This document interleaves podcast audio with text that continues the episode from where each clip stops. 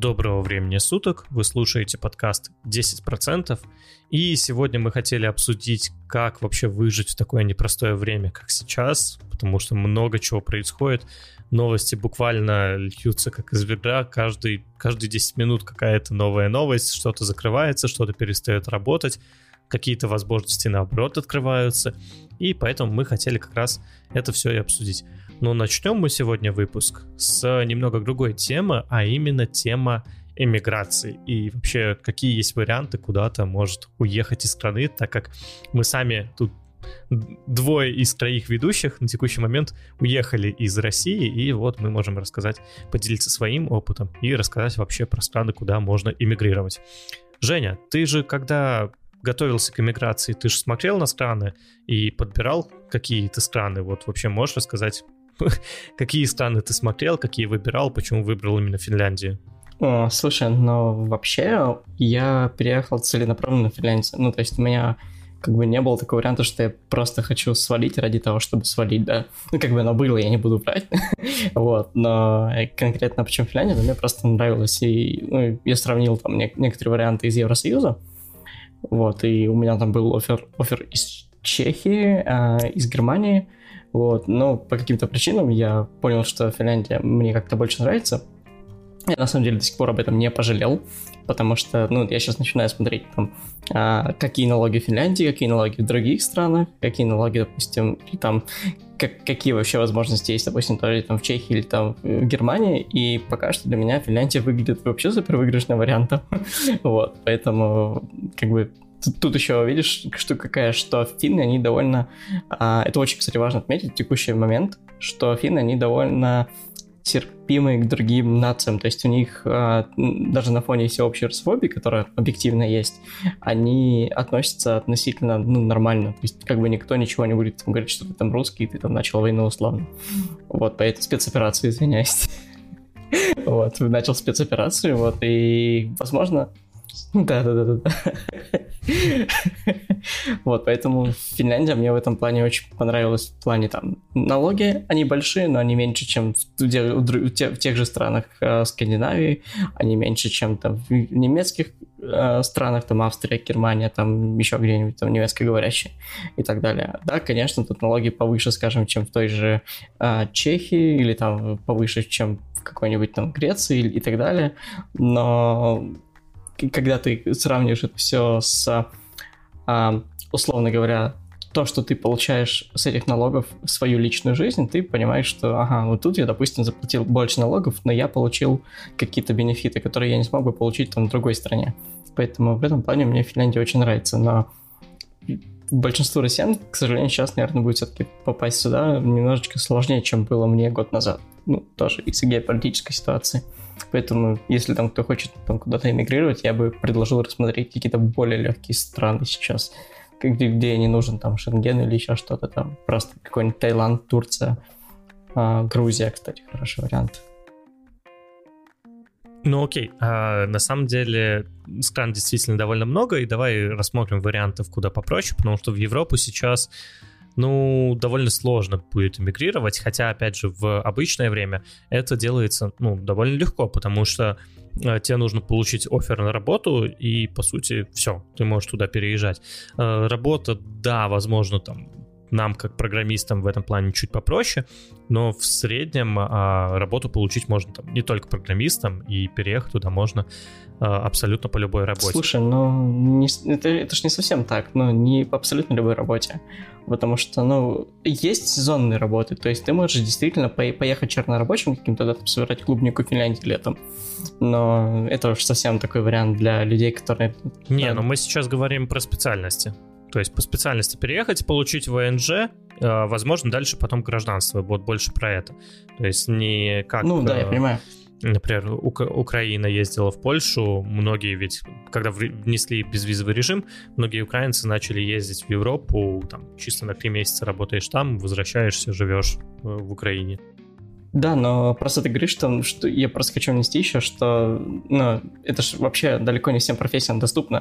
То есть в каждой стране, куда вы собираетесь эмигрировать, то у них как бы есть список востребованных а, вакансий, профессий. И нужно на этот список обращать внимание, условно, что есть страны, в которых там есть какой-нибудь, какая-нибудь потребность, скажем, больше, там, не знаю, в докторах, нежели там в айтишниках. Вот, ну, тоже на это тоже обратить внимание. Просто ты сказал, что можно по любым другим профессиям. И, не, есть такое, но обычно такие списки, они как бы общие, и, в принципе, любой человек, который при, приезжает в страну, он все равно в экономику приносит только плюс. Поэтому, ну, сама экономика растет, и, а, и иммиграция для страны это хорошо, когда люди приезжают а, в страну. Когда люди уезжают, эмиграция, это уже плохо.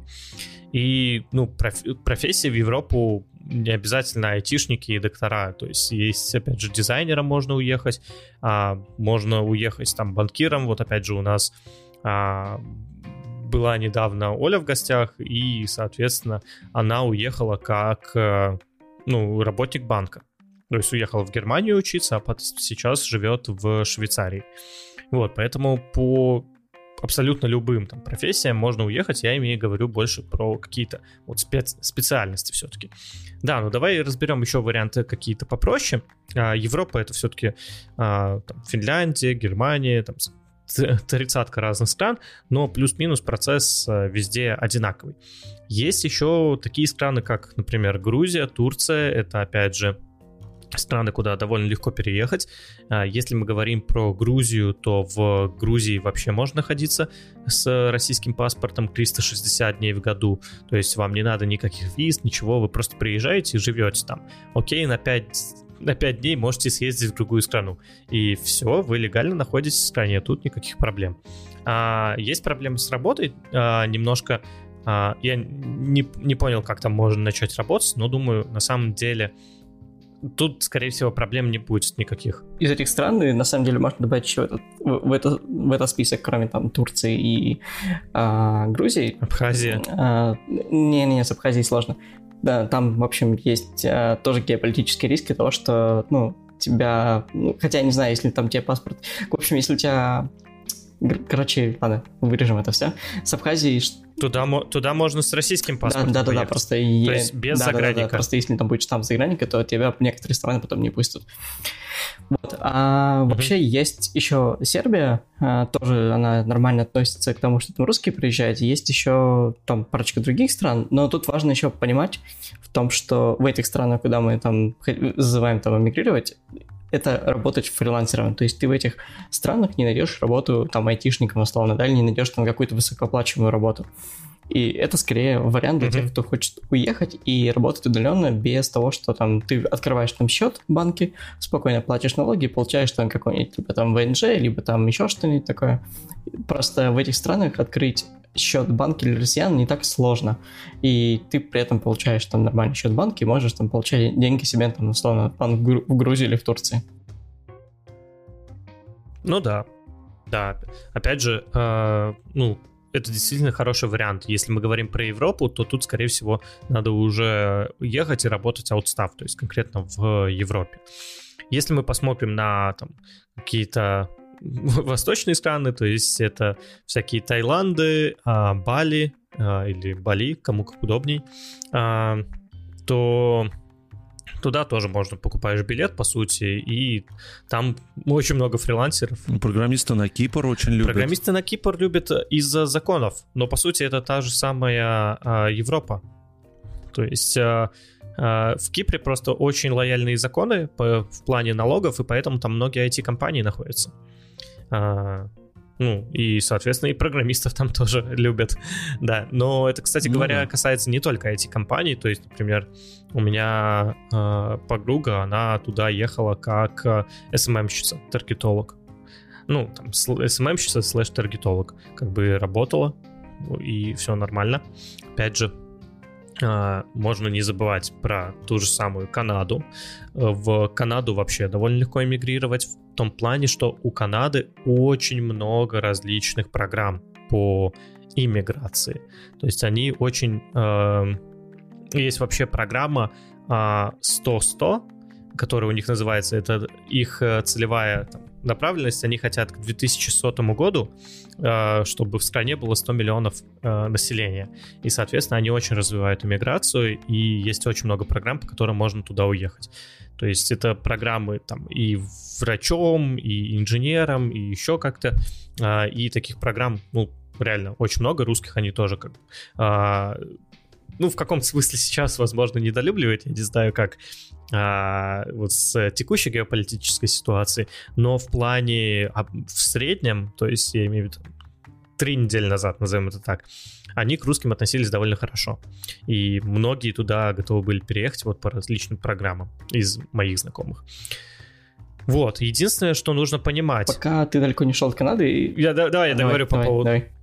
Я, я хочу просто договорить по поводу Канады. uh Единственное, что нужно понимать, что если вы решите пойти на этот путь, то а, вы должны смотреть на конкретную программу, потому что если вы пойдете на программу, допустим, там для врачей, допустим, или еще что-то, то вас могут поселить в какой-то глубинке. То есть вы не можете там а, взять и переехать. Вас поселили в каком-то городе, вы будете работать там врачом и переехать вам будет довольно затруднительно, потому что вы обязаны отработать какое-то время, потому что у вас есть обязательства перед страной.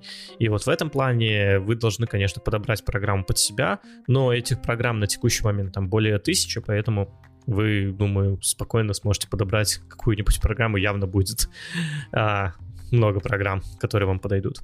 Да, Жень, что ты хотел э, сказать? Ты просто начал говорить, что там к русским относится хорошо или еще что-то. Просто у нас, короче, там... Не уверен. Не, не, у нас типа такая там сейчас а, фраза, что там, не знаю, там всех там гнобят за то, что ты русский. На самом деле это не так. Ну, условно говоря, что если ты а, будешь вести себя так, как ну, ведут себя жители любой страны, то тебе будут относиться, ну, абсолютно нормально везде. То есть, условно, если ты там сейчас, конечно, mm-hmm. будешь там лезть на рожон и выставлять там российский флаг и кричать, да, что там, ну, что-нибудь там в сторону Украины, понятно, да, что ты там, ну, условно отхватишь вот. Ну и также, соответственно, это, это, это было всегда. И что если ты переезжаешь и из России и пытаешься, я не знаю, не соблюдать законы страны, допустим, в Финляндии очень такой... А, Финляндия довольно ну, что-то вроде строго, да, к исполнению закона, такая sensitive, когда тебе там нельзя шуметь там после 10, что и, если ты там будешь шуметь после 10, то, скорее всего, твои соседи там, ну, вызовут полицию, и, ну, ты будешь платить штраф. И это как бы нужно учитывать такие вещи, что не всегда менталитет там россиян, которые, ну, не очень, ну, будем откровенны, в России не очень уважают там личное пространство других людей.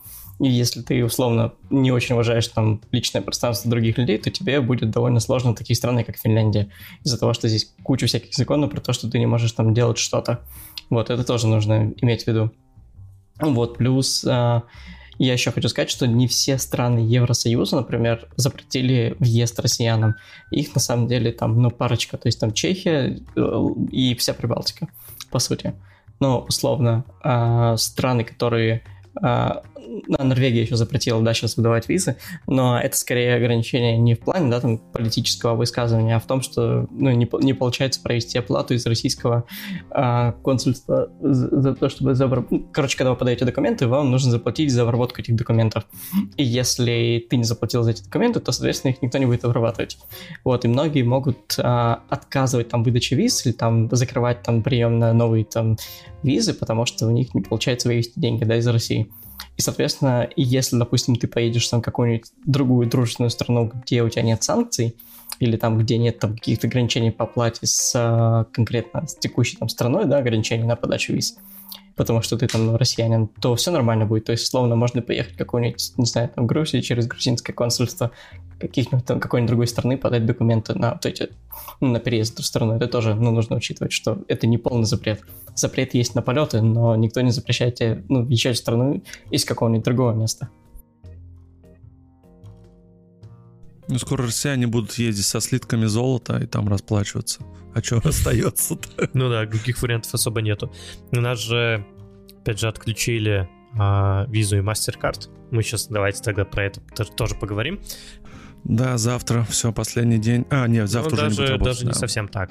А, да, опять же, из последних стран, которые там хочется, наверное, предложить, это, опять же, Израиль. Если у вас есть корни, то эта страна тоже довольно легка для переезда. Вот сейчас занимаемся тем, чтобы девушка моя получила как раз гражданство данной страны. Вот, по сути, тут даже не надо в никаких ВНЖ, ничего, просто получаете гражданство, сразу можно работать. Единственное, что ну, сюда нужно ехать уже с деньгами, потому что пока вы будете это все оформлять, надо как-то здесь жить, а э, ну, тот же самый Тель-Авив считается самым дорогим городом мира, и как бы другие города дешевле, но все равно это стоит каких-то конских денег по сравнению с а, нашими странами. Сколько у тебя аренда стоит в месяц? Да. За нормальную квартиру? А, ну, слушай, за нормальную просто э, тяжело найти э, нормальную квартиру. Ну, не, не, я имею в виду просто однокомнатную, то есть ты там не с кем-то снимаешь, что ты в соло решил снять, допустим, просто э, one bedroom, и чтобы там была какая-то славная гостиная с кухней, например. Или еще что-то такое. Ну, 2000 долларов, это в лучшем случае. Чего?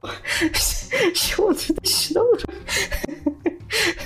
Это это от. Это в лучшем случае. Нет, спасибо. Ну, понимаю, я да, понимаю, там но... зарплаты другие, это я сейчас угораю, да. Следующая страна для работы, Ну, типа, ну, э, как бы 2000 долларов это, так сказать, за нормальную. И ты можешь снять, если там э, ты не сильно брезгливый, там, например, студент какой-то, то ты можешь снять и за полторы тысячи долларов какую-то бомжатник. Ну окей, смотри, погоди, опять же. Я сейчас говорю про Тель-Авив, то есть это чтобы относительно в центре быть относительно. А, если мы берем какие-то города ну, подальше от Тель-Авива, там, допустим, Хайфа, либо Аждот, Ашкелон, а, в этих городах делать особо нечего. Но, хотя в Хайфе IT-отрасль развита. Ну, окей, там там будет куда дешевле. Там можно снять одну комнату, может быть, баксов за 700. Вот. Если мы говорим про Тель-Авив, а, я лично в Израиль для себя, как Израиль чуть ли не равно Тель-Авив, э, то, во-первых, он здесь очень разнообразный, то есть а, он население 500 тысяч, но он реально там по районам ты идешь и как будто там в пяти разных городах побывал за один день, потому что он очень разнообразный. И в этом плане довольно прикольно. Да, а про любимый мой Израиль уже поговорили. А, понятное дело, что цены здесь ну, очень большие. Дорогие. И как раз да, зарплата, конечно же, у нас выше, а, и там, сейчас мы такие, сегодня прикинул, минимальная зарплата сейчас в Израиле, если переводить на рубли, это 170 тысяч то есть российских рублей. А, а, а, давай, а давай в долларах. Ну, давай в долларах, потому что сейчас российский рубль, ты, ну... Где-то полторы тысячи долларов. Это вот э, любой уборщик получает... Э, ну, как-то так. Вот я сейчас прям переведу... 190, 190 тысяч, вот я сейчас в реал-тайме перевел а, это 190 тысяч российских рублей. Это любой уборщик, это по закону меньше вы получать не можете. Жесть. А, но если, опять же, да, если мы говорим про доллары, то это 1660 долларов. Ну, то есть это вот минимум. Просто выживают люди. А, который вы можете получать. Ну да, люди просто выживают, это понятно. А, все недовольны, это тоже все понятно. А, что ж, э, не, с другой стороны, можно посылать деньги, работать там уборщиком и отправлять а в Россию. А вот это как раз Россию, будет наша следующая тема, то, что Visa и MasterCard ушли из страны. А, мы сейчас говорим про Россию. Да, и все, теперь не отправить. Да, и проблема в том, что как раз нельзя отправить деньги, и нельзя их, ими никак воспользоваться. И давайте как раз вот этот момент обговорим, потому что на самом деле а, в Израиле довольно много людей, которые из России, им надо, требуется отправлять деньги туда, а на текущий момент лавочка закрыта. И причем объявление было про э, десятые числа, то есть там тот же самый Тиньков в сторис у себя писал, что с десятых чисел э, не будет работать э, вот эта оплата за границей. Но проблема в том, что оно перестало работать на самом деле сразу же. То есть оно перестало работать там, у всех примерно э, в, в один тот же день, 6 числа. И то есть у меня это перестало работать, и у всех. И на текущий момент уже нельзя воспользоваться деньгами э, за границей. Вот. Это на самом деле большая проблема. А Western Union, они что, прикрыли, не знаешь, лавочку? Вроде да. Вот что-то про них так и не слышал. И, про, про и American да, Express даже. И American Express прикрыли. Да, да, да. И, Пут, и Путин как бы запретил выводить из страны деньги, и вот в связи с этим есть большая проблема вот у нас как раз, как отправить деньги в Россию, и желательно, чтобы это было, так сказать, быстро, то есть как, как раньше это было перевод, как бы все, через две минуты у тебя деньги уже на российской карте. На текущий момент такой возможности нету, и как раз вот я хотел обговорить, какие есть варианты, как можно пользоваться деньгами за границей. И на самом деле, как бы это печально не звучало, это наличка. То есть вы с ним, если вы теперь куда-то собираетесь, то один из вариантов это вы в России снимаете доллары, как в старые добрые, с этими долларами едете куда-то в вашу страну, и там уже доллар обмениваете на местную валюту. То есть как э, прямиком в 20 век, как бы реально это было всего лишь там, ну, как бы лет 15 назад, но а сейчас придется возвращаться в эту реальность, и, похоже, придется действовать именно так, потому что других вариантов особо нету. Ну, в 90-е ну, скорее даже. Припоминаю просто вот а, те времена, когда именно за наличку все было, и везли с собой доллары. Вот, и как раз законы там про 10 тысяч долларов, это тоже там, прямиком оттуда, чтобы там не увозили слишком много денег а, а, за границу, хотя, опять же, какие 10 тысяч долларов, если ты, у тебя карта, и ты в каком-то смысле все свои деньги возишь с собой. Вот это. А, я, по крайней мере, на границе у меня вообще спрашивают постоянно про 10 тысяч долларов, если у вас такая сумма. Я такой, ну, у меня ни доллара нету, там, 100 рублей нету просто, потому что уже наличкой, конечно же, не пользуюсь. Да, первый вариант — это вывозить а, наличку. Естественно, вариант неудобный максимально, но это надежный вариант. Единственное, что есть ограничения по деньгам к сожалению, если вы легально э, пытаетесь все это вывести, то ограничения по деньгам. Единственное, что можно посоветовать, если вы едете куда-то с семьей, допустим, там вдвоем, втроем, то вы можете вывозить уже не 10 тысяч долларов, а, допустим, 20-30. Э, и, ну, как разделить каждому, каждому по 10 тысяч долларов, и это тоже можно так будет сделать. Слушай, но сейчас, вот. а других сейчас на самом деле тоже нету. ограничения есть на съем, то есть ты не можешь не то, что как бы прям вот в любой момент прийти uh-huh, и снять uh-huh. там 10 тысяч долларов, там уже, ну, какие-то ограничения появились. Да, что там, типа, ты можешь с одного... Да, это, это, угу. тоже, это тоже надо учитывать. Тут как бы... А вариантов-то ну, особо да. нет. Есть еще один вариант, как бы, который я для себя нашел, это криптовалюта. На самом деле, вот тот вариант, который действительно решает вот эту проблему и решает ее довольно хорошо. Но криптовалюта это не всем все-таки подходит, это нужно уметь с ней обращаться, а, как бы научиться ее снимать, хранить и потом как-то выводить, потому что если вы купите криптовалюту, то когда вы будете ее обменивать потом обратно в другой стране, допустим, вы поехали в Турцию, вот, вы купили криптовалюту, приехали в Турцию, вы за криптовалюту ничего купить не сможете. Вам нужно обменять ее на местные турецкие лиры. И в таком случае обменять будет уже довольно проблематично. В Турции на самом деле есть обменники, и, наверное, можно будет обменять именно вот в этих обменниках, я их видел. Вот, но в других странах такого может и не быть. И так как у вас нету турецкой карты, ну, я Турцию взял в качестве примера просто, а, так как у вас нету местной карты, вам будет, нужно будет обменивать именно на наличку. И это может быть тоже проблематичненько. Но такой способ есть, и как бы вывести деньги из России, там, купив крипту и здесь ее продав, как бы на самом деле это нормальный способ вот сейчас, по крайней мере для меня это я такой смотрю классный способ. С Турции же еще там есть такой хак, что там карты мира работают. Union Pay? Карты мира работают. А, ми... да, да, да, да, да, да. Кстати, да, ты прав. А, да, еще есть э, Union Pay и а, карты Мир, да, все верно. Мир это российский аналог как бы системы Visa и MasterCard. И вот сейчас Visa MasterCard ушли из России, и ваши карты автоматом там стали картами МИР, плюс карты МИР продолж, ну, продолжили работать как в штатном режиме. Вот, и теперь э, в Турции, в каким-то, в Казахстане, в Беларуси вы можете оплачивать карты МИР без проблем. Это, да, тут проблем никаких нету. Ну, 10 стран можно прям перечислить. Турция, Вьетнам, Армения, Узбекистан, Беларусь, Казахстан, Кыргызстан, Таджикистан, Южная Осетия и Абхазия. Все. Ну, по сути, да. Вот. А, соответственно, в этих странах можно не бояться использовать свои карточки. В других странах у вас пропадет просто доступ к деньгам, и вы ничего не сможете сделать с этим. Да. А, криптовалюту обсудили, наличку обсудили, карту мира обсудили. Андрей, такой вопрос. Э, Если я, допустим, все-таки переезжаю, да, вот э, какую-то страну, насколько сложно будет э, открыть в местном банке счет, ну, выпустить карту, чтобы я мог там перечислять деньги? Ну, например, с того же самого криптокошелька. Угу. На самом деле, э, как правило, это не сложно делается, особенно если у тебя есть легальный статус, то это делается вообще очень просто, и, как правило, работодатель тебе сразу скажет, иди в тот банк, и направит тебе сразу открывать карточку. То есть это делается довольно легко, работодатели всегда помогают.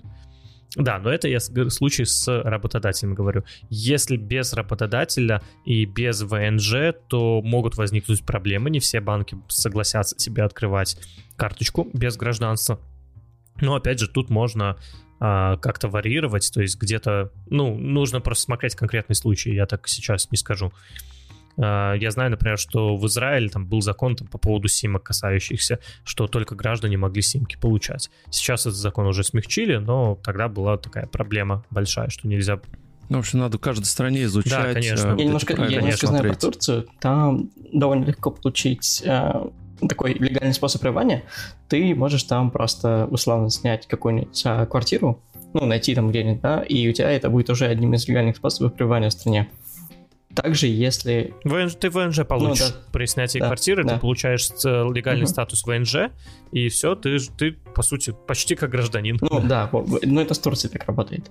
И в, в, в принципе, да. как бы, если у вас там есть ну, какие-то деньги, ну, вы хотите куда-нибудь впихнуть, чтобы ну, они не прогорели, то также в Турции вы можете купить а, какую-нибудь недвижимость, и она тоже как бы даст вам статус там ВНЖ.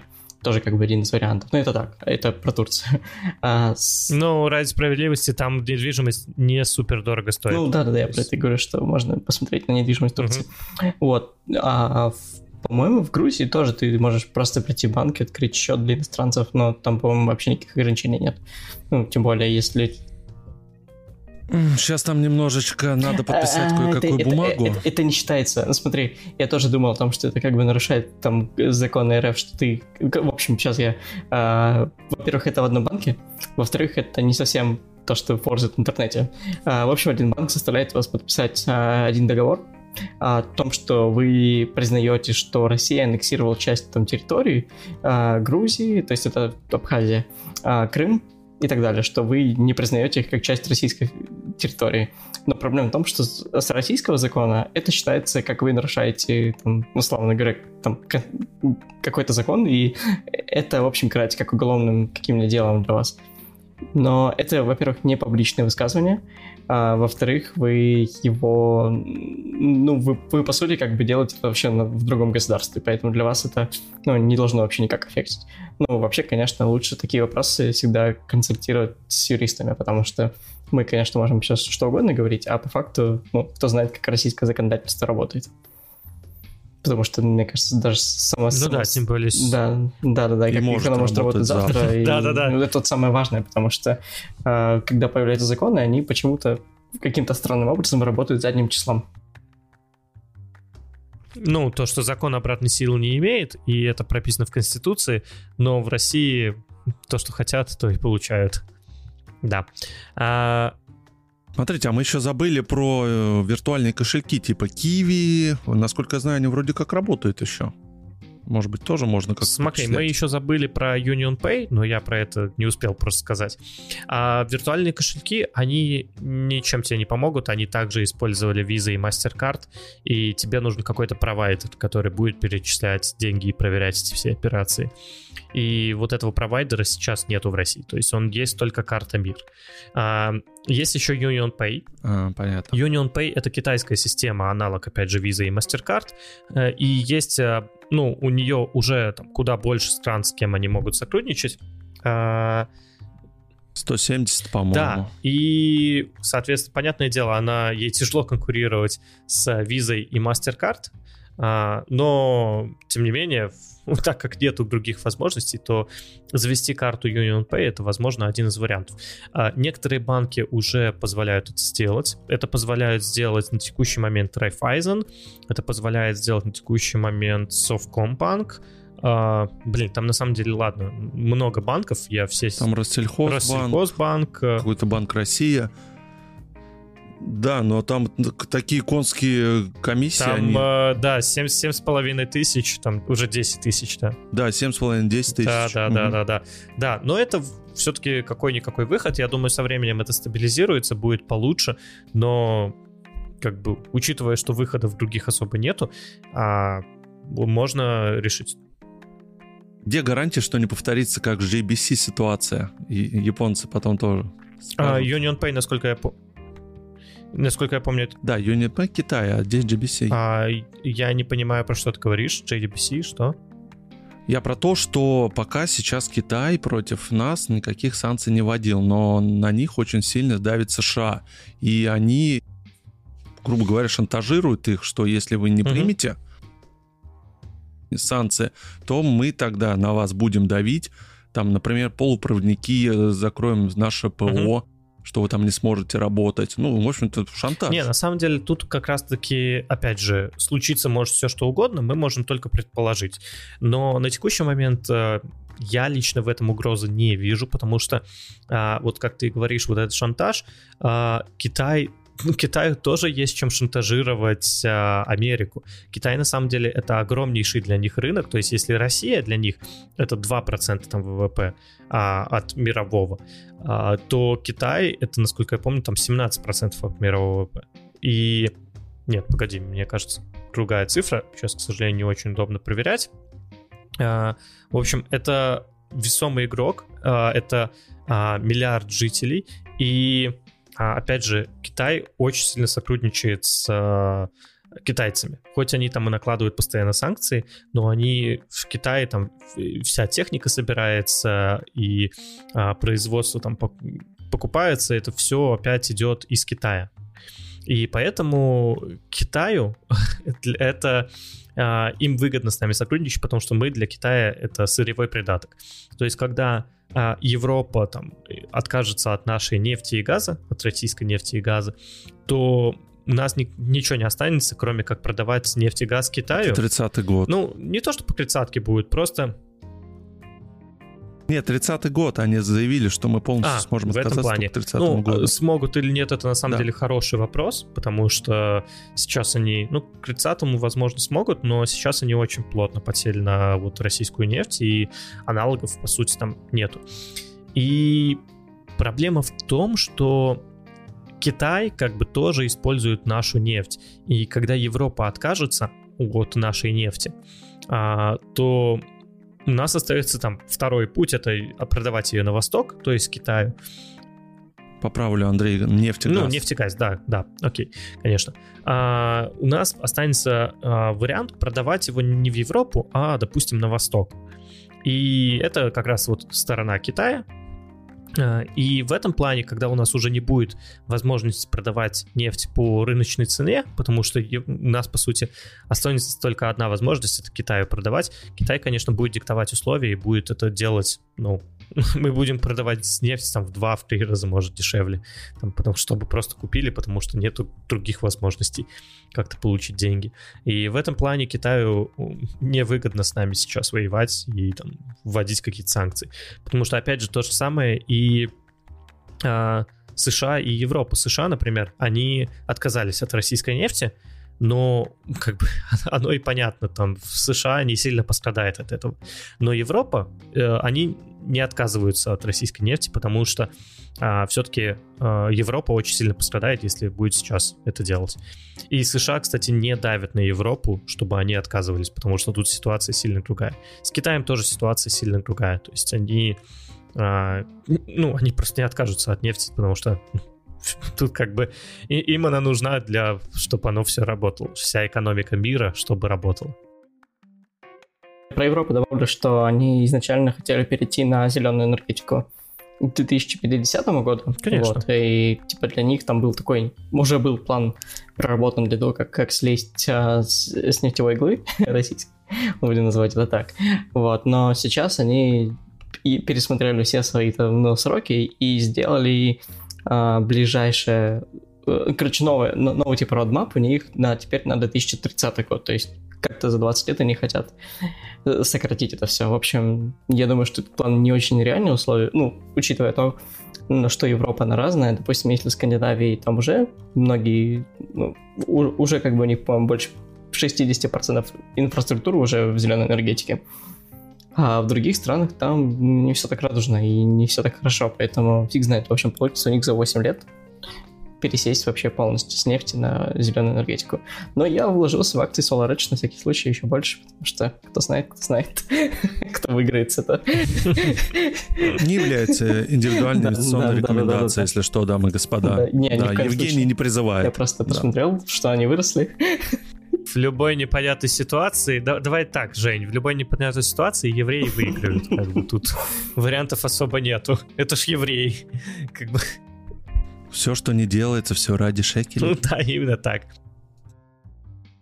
Да, и, соответственно, виза, MasterCard ушли, и из-за этого появилась большая проблема а, с различными сервисами. Допустим, а, мне пришло письмо от Patreon о том, что больше Patreon не работает в России, и, соответственно, просто потому что не, непонятно, как перечислять деньги. И в этом плане многие блогеры могут пострадать. А, и вот мы тоже чуть-чуть пострадали.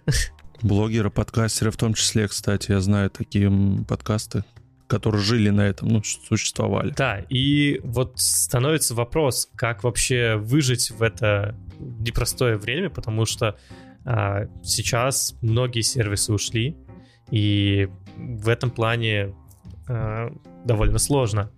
Вот а, Антон, давай у тебя спросим. Вот две недели назад все поменялось.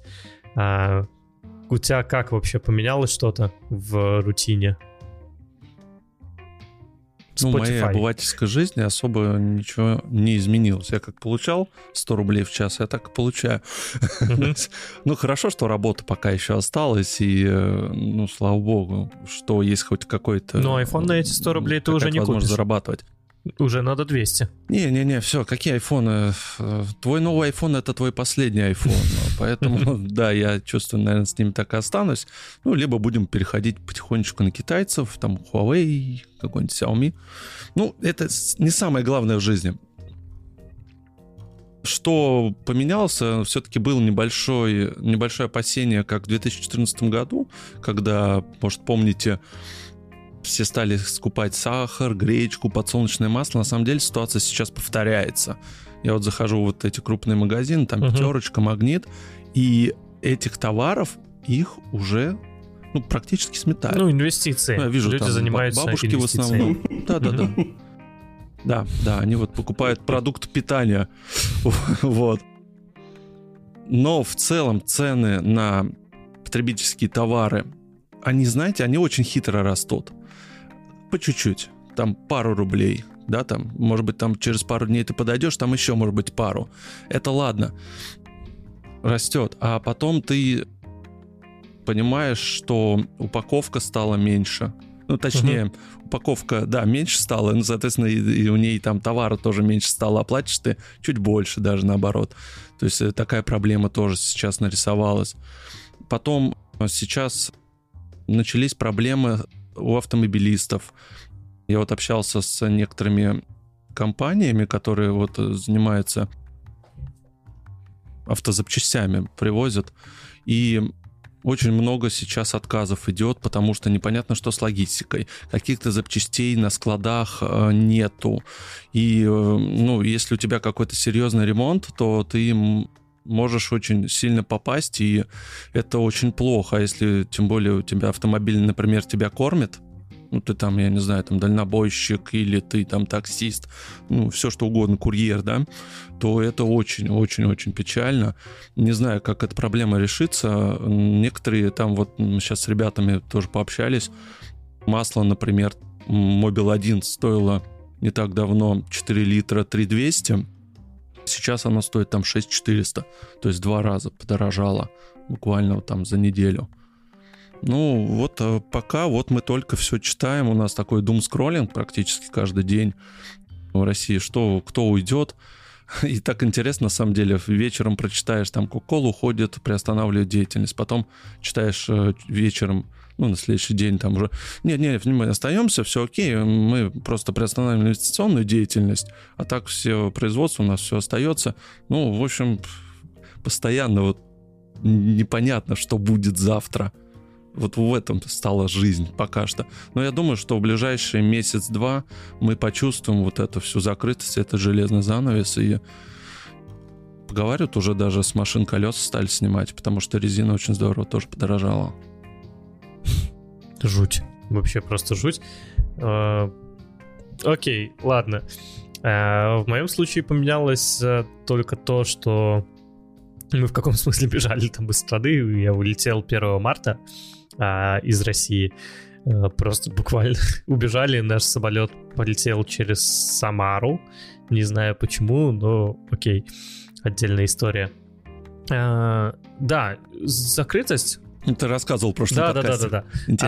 А, закрытость, соответственно, вот этой страны, которая вот сейчас начинает ощущаться, то, что нельзя деньги никак вывести, а, там, нельзя там, не знаю, э, обменять доллары, снять наличку. То есть вот это все ограничения, а, они, конечно, пугают, и ты не чувствуешь той свободы, которая была раньше. И вот это немножко странно, опять же. А там Facebook ограничивает. Кстати, да. Андрей, да, вот насчет инвестиций добавлю, что я все-таки решил не рисковать, и ну, московская не работает биржа, поэтому я не стал продавать, ну, mm-hmm. не могу технически продать российские акции, а вот СПБ, когда работал, я все-таки на всякий случай вывел и открыл вклад долларовый, пусть под 8%, ну, всяко надежнее, чем сейчас на бирже, непонятно, когда тебе деньги потребуются. Угу. Ну, это на самом деле нормальный всегда был вариант э, открыть просто вклад э, на какую-то сумму. Опять же, э, просто с инвестицией, э, опять же, подушка безопасности, она всегда должна быть. И инвестиции, когда в виде подушки безопасности, это не самый лучший вариант, потому что в таком случае э, обычно, если приходит какой-то писец, то он приходит ко всем одновременно. И когда там, вас увольняют с работы, то то же самое там происходит с тысячей другими людьми, и рынок как раз и просаживается в этот момент. Поэтому вас уволили с работы. Поэтому подушка безопасности это всегда должна быть. И вот сейчас может действительно время такое, когда ее нужно сохранить. А, а ты пользовался вообще какими-нибудь а, сервисами, допустим, Spotify, Netflix, а, может там YouTube Premium, еще что-то подобное? У тебя там не возникло проблем с оплатой? Ну, у меня подписка только Apple Music. Так. Сейчас с ней тоже проблема, как оплачивать. Пока есть два работающих варианта. Это помощью банка купить э, карточку, там на 200-500 рублей подарочную, uh-huh. так называемую, да, и погасить, пополнить свой Apple ID. Вот, э, пока еще вроде как сегодня, когда мы пишемся 9 марта, можно еще пока работает Visa MasterCard пополнить свой Apple ID. Вот, и второй вариант и последний это при, э, ну, прикрепить свой мобильный телефон счет. Мобильный телефон будет пополняться. Пока все. Вот. Остальными я не пользовался сервисами, и поэтому как-то я не особо скажу, что я там расстроен, что там Netflix перестал работать, либо там еще что-то. Мне, в принципе, кинопоиск Я расстроен. За глаза. Ну, потому что я пользовался... Я, я в печали. я на самом деле просто пользовался много чем. И из подписок. Я пользовался YouTube Premium, я пользовался Apple One, я пользовался... Uh, все. Вот начал список, да. Много чем. Ну, ну. Погоди, но у тебя Netflix тоже был? Нет, у меня не было Netflix. Ну, не было? Я к этому и веду, что... А PlayStation? Да, да, да. PlayStation да, да, точно. А, еще Game Pass, да. Но. В общем, у меня был PlayStation Plus и Game Pass, и в итоге, короче, а, почему, ну, почему у меня было так много подписок? Потому что в России они стоят там копейки. вот. И я как бы не мог, допустим, я могу оформить их там условно в Финляндии, но тот же Apple One, который стоил в России там 500 рублей за семейную подписку, а в Финляндии он стоил там, ну, чуть больше там 10 евро. Ну, то есть это довольно дорого. Вот. И когда у тебя там вот эти подписки все постепенно как бы к тебе там добавляется, и ты такой начинаешь что подсчитывать, что у тебя довольно большая сумма с этих подписок списывается. А в России, условно говоря, я оформил себе несколько подписок и платил так, как, как я бы платил бы здесь за, ну, условно говоря, за одну подписку, потому что когда я отменил все подписки, мне аж нужно где-то э, фильмы смотреть, и я решил оформить Netflix, и Netflix тут в Финляндии стоит там 15 евро за 4К. И ты такой думаешь, блин, 15 евро за, за, за какие-то фильмы. ну, в общем, да, меня это тоже задело, и я немножечко расстроился, что мне теперь приходится платить больше. А ты смотришь именно в 4К? Конечно, у меня телек 4К. Ни хрена ты мажор. я, я все еще качаю. А, нет, а, там иногда на Ютубе врубаю там, 720 даже пи. Даже не 1080. Не, я, я все. И мне хватает. Нет, понимаешь, у меня прям... Я начал смотреть э, э, видосики с Apple, Apple One, ну там, который Apple TV+. Вот, и там, на самом деле, там много еще интересного было, и когда у тебя там на телевизоре там действительно 4К, и ты там, когда красивая съемка, я такой понял, ладно, я готов заплатить за 4К. Вот, поэтому да. Ну, в моем случае я, наверное, пользовался подписками, это YouTube Premium, а, Яндекс Плюс, а, получается, плюс а, Netflix, хотя я его сейчас отменил, пользовался, пробовал Spotify, и еще иногда использую Air Allo. Это не подписка, это для того, чтобы eSIM. подключить eSIM, да-да-да. Как раз я тебе, по-моему, рекомендовал его. Нет, ты мне э, какой-то другой сервис рекомендовал, который конских денег стоил, а я тебе потом порекомендовал нормальный. Мне казалось, ну, может быть, да, GeekSky, по-моему, да, там да. вообще просто да, да, деньги. Не... Но он, он, работ... он зато работает. Да, я не, не сказал бы, что рекомендовал. Я понимаю, что это там 50 долларов за 2 гига, там 3 гига интернета в месяц. Ну, очень странно, очень дорого. Или там на 7 дней, я не помню, ну, короче, какие-то конские цены были. Да. Э, в общем, э, да, и сейчас, кстати, непонятно, как оплачивать ИРЛО с российских карт, видимо, это тоже не будет, будет невозможно, то есть пользоваться eSIM. Извиняюсь. Да, ну и получается YouTube, Яндекс. Яндекс останется, наверное, тут проблем уже не будет, с YouTube будут, наверное, проблемы. Uh, Apple One. Ну, в общем, у меня бы жизнь тоже немножко поменялась. На Ютубе пришлось бы рекламу смотреть. Я как-то не оплатил один раз счет и снова с рекламой начал смотреть и просто обалдел. Нет, это так страшно. Отключили для российских пользователей рекламу. А, ну да. Я на самом деле сейчас смотрю, слушай, как мы смешно зачем там людей гречка в магазине заканчивается, да? А мы такие, ну, у нас там Apple One не работает. Я вот как раз тоже, Жень, хотел mm-hmm. сказать насчет этого, что в этом году многие с огромным удовольствием в мае будут сажать картошку на дачах. Не, на самом деле, ну, вот если по-серьезному, то вот этот вот кризис, он скорее как бы, ну, больше будет заметен для людей, которые жили, ну, условно говоря, нормально. То есть они там могли себе позволить на поездки в Европу, там айфончик новый, а люди, которые жили и живут в какой-нибудь там глубинке России, они же и до этого сажали себе там грот картошки, там они сами себе выращивали все, потому что для людей, которые живут там, ну, типа далеко от Питера и Москвы, для них это единственный способ выживания на ту зарплату, которую они получают. Сейчас просто этой картошки станет чуть побольше, и нужно будет сажать немножечко побольше и как-то пытаться, ну, посмотреть, что проще, где, где что достать. Потому что для них по сути, как бы iPhone и вся эта фигня, оно, ну, им не интересно. Про Netflix они там, ну, не слышали, условно, люди живут вообще в абсолютно другой стране. И как бы для нас это кажется, что вот там все ушли. А большинство из этих людей, они там, ну, пойдут там одежду покупать не в Adidas, не в Nike, а какой-нибудь белорусский трикотаж. А, я не знаю, там мне почему ну, есть китайский ну, да, Абибас, Абибос. Да. Так, ну, так, так. Много Белорусский трикотаж это топ, если не, Не, не, я просто говорю, пример привел, да, что они скорее всего пойдут закупаться туда. Или какие-нибудь магазины, там смешные цены, или еще что-то такое. Вот эти назов нейминг, просто вообще пушка там 10 из 10, там, какой-нибудь, я не знаю, вот. И как бы вот эти люди, они же вообще ничего не заметят, что у них в стране, ну, максимум там, и Хлады Гранты, которая стоила там сколько, там, 700 тысяч, резко станет полтора миллиона стоить. Ну да, они там побухтят, побухтят и все а вообще для них как бы, ну, мало что изменится, потому что путешествий для них и так не было. Они, ну, куда они могли, блин, летать? В Сочи, ну, условно, там раз в пять лет, или там на поезде плацкарте ехать. Короче, нет, это, это просто ударит скорее по жителям Москвы и Питера, те, кто жил хорошо. Вот. Ну, не, я имею в виду не только по Москве и Питеру, я утрирую, да, когда говорю, что Москва и Питер оцениваю как не по тому, что там по географии, а по уровню достатка. То есть, условно, если ты там жил хорошо. Ну, это немножко, да, дру- другие страны, можно Да, просто, сказать. просто для Особенно меня Москва. это... Ну, если бы я, я бы остался бы в Питере, то для меня просто, я не знаю, это вообще бы как ведром с холодной водой у меня бы облили, я бы сидел бы в панике, бы не знал, что делать. Поэтому, да, как бы я один из тех людей, которые, наоборот, такой за западную культуру, чтобы там как-то более европезироваться. А людей, которые жили в России, для них, наоборот, типа, ушел Макдональдс, круто, наши дети не будут жалеть. Ушла Кока-Кола, отлично, дети наши не будут пить эту помойку. Вот, ну, короче, логика немножко другая у этих людей, что они никогда не жили хорошо, и сейчас для них, ну, изменения будут не такие колоссальные, да. В связи с этим, кстати, новая шутка сейчас появилась. Скоро граждане России будут очень стройные э, ну, и хорошо питаться, потому что не будет вот этого разного не будет. фастфуда, Да, да- да будет, конечно, фас- вредит здоровью.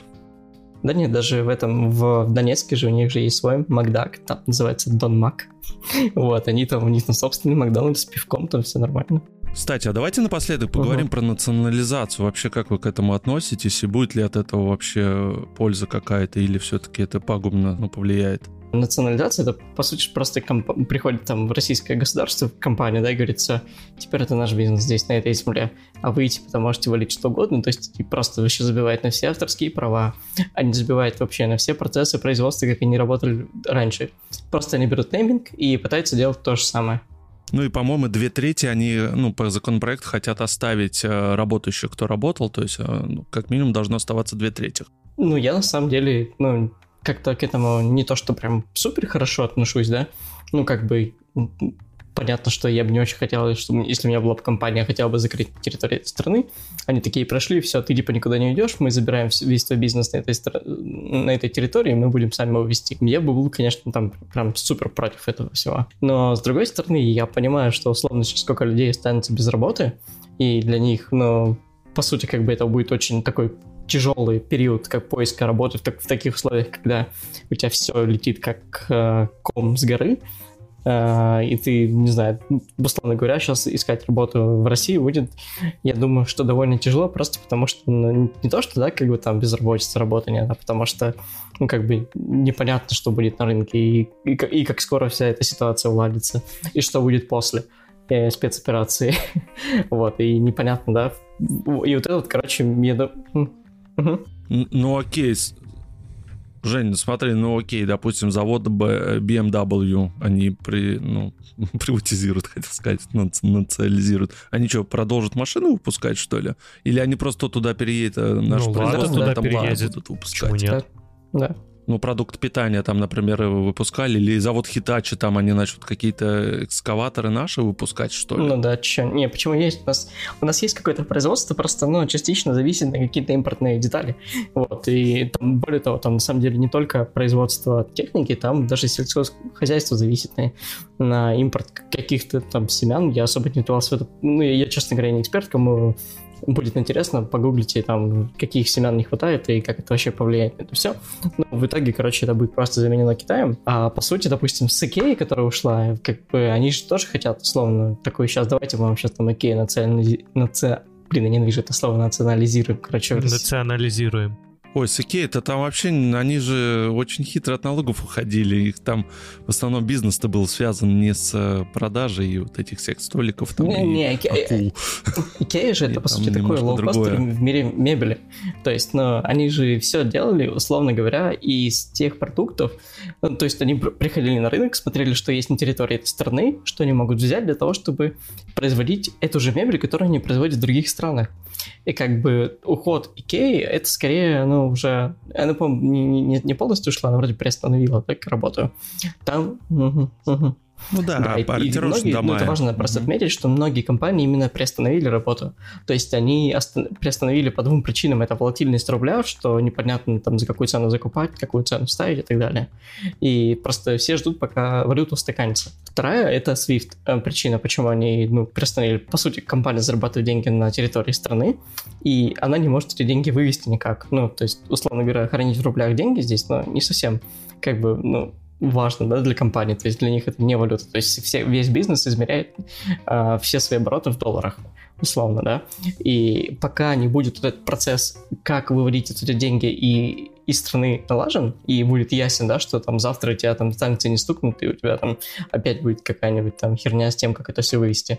Вот, будет такая, ну, как, как бы турбулентность, когда, как, как говорил там Песков, да, сильно турбулентность, а, что непонятно, как работать ну, на этой территории. Когда будет более или менее стабильно, я почти уверен, там большинство из компаний вернутся на рынок.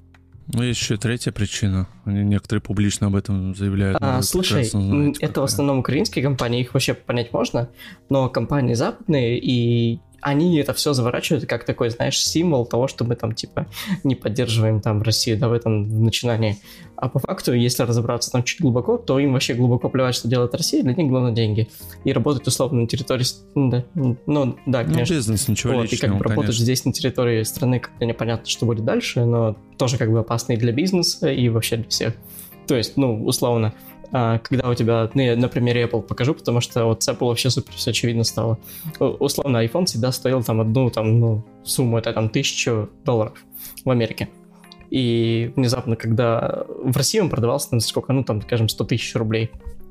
Вот, и когда у тебя э, курс подскочил в два раза, твой iPhone стал стоить 200 тысяч рублей, а цена у тебя еще осталась в старом магазинах. У тебя есть выбор, либо сейчас менять цену, когда у тебя все там, не знаю, как горячие пирожки с полки забирают, и у тебя, по сути, нет товаров, и новые закупать тоже непонятно по каким ценам, по старым, по новым, как это деньги вести. В общем, вот эти вот не, кучу вопросов, которые появились, их довольно, ну, долго придется решать, но они все решаемые. Я думаю, что когда ситуация устаканится и все э, уладится, многие компании вернутся, то есть я бы не ставил бы крест, все, они ушли на совсем. Ну, кстати, да, очень многие стали поднимать ценники, несмотря на то, что у них были складские запасы. И ФАС уже такими делами тоже заинтересовался. С чего бы это, если там ну, лес какой-нибудь, производство, и тут цены выросли, вы что, ребята, у нас а, все это нет, производится. Смотри, российские компании, да, то есть самое. там я уверен, что многие на хайпе пытались заработать. Это всегда так было, ну и будет. А, допустим, вот все начали там обвинять ДНС в том, что он же в первый же день войны, ой, спецоперации, спецоперации поднял, допустим, цены там на iPhone там, на 30, на там, 80% и так далее. Вот. И тут проблема в том, что за что закупать следующую партию. Ну, то есть, условно, сейчас они там продадут по старым ценам, а когда они будут покупать следующую, у них, э, во-первых, Swift заморожен, во-вторых, непонятно вообще, что, какая будет закупочная цена, и за какую цену продавать, и в каком количестве, какая новая партия должна быть. В общем, это, по сути, была такая подстраховка на, на будущее. Ну, кстати, вообще непонятно, как сейчас вот этим компаниям закупать вот зарубежную продукцию. Ну, тоже те же самые айфоны, если э, ну, Swift не, везде заморожен, он в нескольких банках, которые мы знаем, санкционных.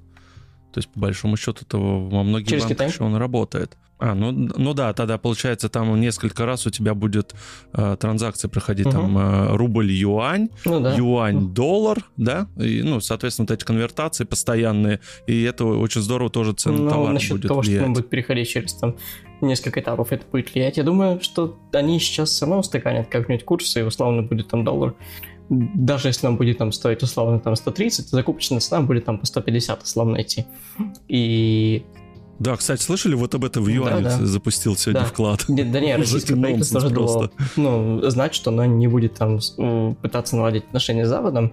Все, типа, мы там сделали там поворотик к Китаю, ну, поэтому все. Теперь будет, ну, как-то более Китая-ориентированная экономика в России.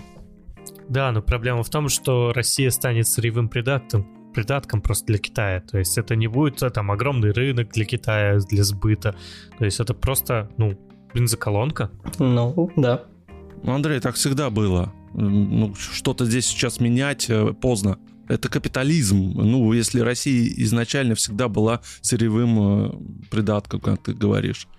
Всегда. Ну, мы больше ничего предложить не можем особо. Ну, ну сталь там, сырье. да алюминий. Не, мы, мы все, все сырье. У нас ну, сырье сырья тоже, да. полно, но опять же, у нас очень творческие, хорошие люди, как бы, которые мож, ну, могут реализоваться, и они реализовываются в других странах. Ну что, они могут полборники выпустить, те же самые, которые Мы начали подкаст только Нет, могут, могут, это может. Да. Не, ну опять же, а, русские в других странах, ну, они довольно хорошо устраиваются. Тут как раз вопросов особо нету. Красиво закончили, да, мне тоже нравится. В других странах. С чего начали, кстати, на самом деле это очень ну, серьезный вопрос, что после того, как ввели санкции, многие поехали уезжать. То есть это, по сути, отток мозгов. А, да. И многие, многие да. патриоты начинают там кричать о том, что да, пускай валят, там все, типа там свиньи и так далее. Но проблема в том, что эти, эти люди, которые уехали, они, ну, очень много влияли на экономику страны. И очень много компаний аутсорсеров, которые, ну, я не знаю, там зарабатывали очень-очень много денег, они платили налоги. И вообще спонсировали все, что происходит там в России. Ну, почти, да ну, почти все. Ну, понятно, да, что там не 90% экономики, но все равно какая-то доля была, а, во-первых, в аутсорсе, потому что Россия это был очень хороший рынок для аутсорсинга, а сейчас, по сути, эта отрасль ну, умирает. То есть для тех, кто не знает, что такое аутсорсинг, это когда там IT-компания, или там неважно, IT, или там не IT, занимается какой-нибудь разработкой на какую-то другую страну, и там на какую-то другую компанию или еще что-то, и получает деньги из-за рубежа в валюте. А здесь платят э, уже местные зарплаты. То есть, условно, тебя там продают как разработчика или там за какого-нибудь профессионала там за 10 тысяч долларов, а тебе платят зарплату здесь на 2 тысячи. И такой рынок в России был довольно ну, хорошо развит до этого периода, потому что в России дешевая рабочая сила а, и плюс очень хорошие профессионалы. Вот. И вот эти профессионалы, которые работали вот, вот в таком режиме, они просто уехали. И это, считаю, очень много ну, налогов, которые они могли бы заплатить сюда или могли бы что-то сделать для этой страны. То есть люди, которые работают в этих сферах, они довольно умные, они могли бы там, ну, посмотреть там, ага, сейчас там на нас ввели санкции, мы могли бы там, ну, что-то попытаться там сделать свое. Но они уехали, потому что жить в таком месте сейчас, ну, мало кому хочется. Ну, сейчас получается всего два варианта. Первый вариант, ну, я про Россию, если глобально, да, так говорить, что мы будем жить все очень плохо, как раньше, да, в 90-х. Откатились, только умножить на 3, как один олигарх сказал, да? Либо это, наоборот, у нас открываются огромные возможности, чтобы, наоборот, поднять свою экономику, но для этого нужно сейчас, прямо сейчас запускать реформы везде, абсолютно везде. Пересматривать налоговую политику, пересматривать производственные мощности, ну, вообще полностью ориентироваться по-другому. Ну, не похоже, вот, что э, правительство готово. Не, почему как раз они начали делать... Они готовились уже очень давно. Ну, на самом, ну, деле, на самом деле они готовились года, немножко да. к другому. это, это ладно, это уже, да, да, это уже для политических ну, это понятно, подкастов да. дискуссия будет, к чему да. они готовились и что там произошло но я имею в виду, что правительство уже начало делать какие-то льготы, допустим, даже для... Мы уже в прошлом подкасте обсуждали там законы там, для айтишников, чтобы там в армии ходили. Да, но в итоге, в итоге этот закон, как бы, если так его повнимательнее посмотреть, то толку с него как бы не так и много, потому что ипотеку в итоге там особо не дают, uh-huh. а для айтишников это основное, э, это отсрочка от армии, а по сути, чтобы получить эту отсрочку от армии, ну там кто-то где-то почитал, что там под эту отсрочку 3000 человек попадают. А, имеется в виду, что за, нужно закончить универ а, по определенной специальности, а, и а, тебе до 27 лет будет отсрочка. И, соответственно, а, в таких универах часто уже есть военная кафедра. В общем, а, тут там реально не так много людей попадает под этот, эту, этот закон. Ну, слушай, да, я согласен там просто вообще сейчас, ну, я, я периодически читаю, что там российские эконом, э, экономы делают, они пытаются, ну, там, как-то условно говоря, потыкать палочкой в то, что непонятно, живой или не живой. И они там тыкают палочкой и смотрят, ага, вот тут мы сейчас там, не знаю, давайте мы достанем деньги из фонда национального благосостояния, которые они хотели потратить, ну, которые они не хотели тратить в 2020 году, когда люди из ковида потеряли работу или там еще что-то. Они сделали там какую-то пал палку, кинули людям там с выплатой там, там на детей, пару месяцев поплатили им и все. Но типа сейчас, как, как там говорил там Путин, что это деньги на черный день, или кто там говорит, я не помню, может не Путин, не буду приписывать авторство никому. Похоже, это черный день настал, когда нужно было от фонда национального благосостояния достать. И вот если посмотреть на то, почему эти деньги не тратились в COVID, все было понятно, да, то есть как бы у них был четкий план, они ему придерживались. Ну, хоть у кого-то был план, уже, уже хорошо. Ладно, и, и на этой позитивной ноте я предлагаю заканчивать. Всем спасибо за прослушивание. А, опять же, Patreon наш заблокировали, поэтому мы выложим наше после шоу где-нибудь еще. Давай Boosty запускать. Ну, окей, возможно, запустим Boosty. А если что, об этом обязательно расскажем в нашем телеграм-канале. Кстати говоря, о телеграм-канале э, мы начали чаще туда постить новости, причем новости стараемся проверять, поэтому подписывайтесь на наш телеграм-канал, ссылка будет в описании подкаста и данного выпуска. И приходите в наш чатик, тоже с удовольствием по Да, надо чатик. Да, чатик тоже на чатик есть. надо реанимировать, потому что мертвым мы там пытаемся что-то делать, но как-то... Слушай, я просто Угу. Я просто хотел э, раньше чатик запускать, но в какой-то момент э, решил все-таки канал, и чатик он больше как для комментариев сейчас служит. То есть э, чатик, ты же понимаешь, что его тоже нужно за ним ухаживать, так сказать, проверять. э, Ну, опять же, сейчас чатик это вот у нас в комментариях. Займемся. Дай мне админские Сейчас права, все, половина- Договорились. половина пользователей перебанится. Да. И на этой позитивной ноте я со всеми прощаюсь. Спасибо за прослушивание. До скорых встреч. Пока-пока. Пока. Пока-пока.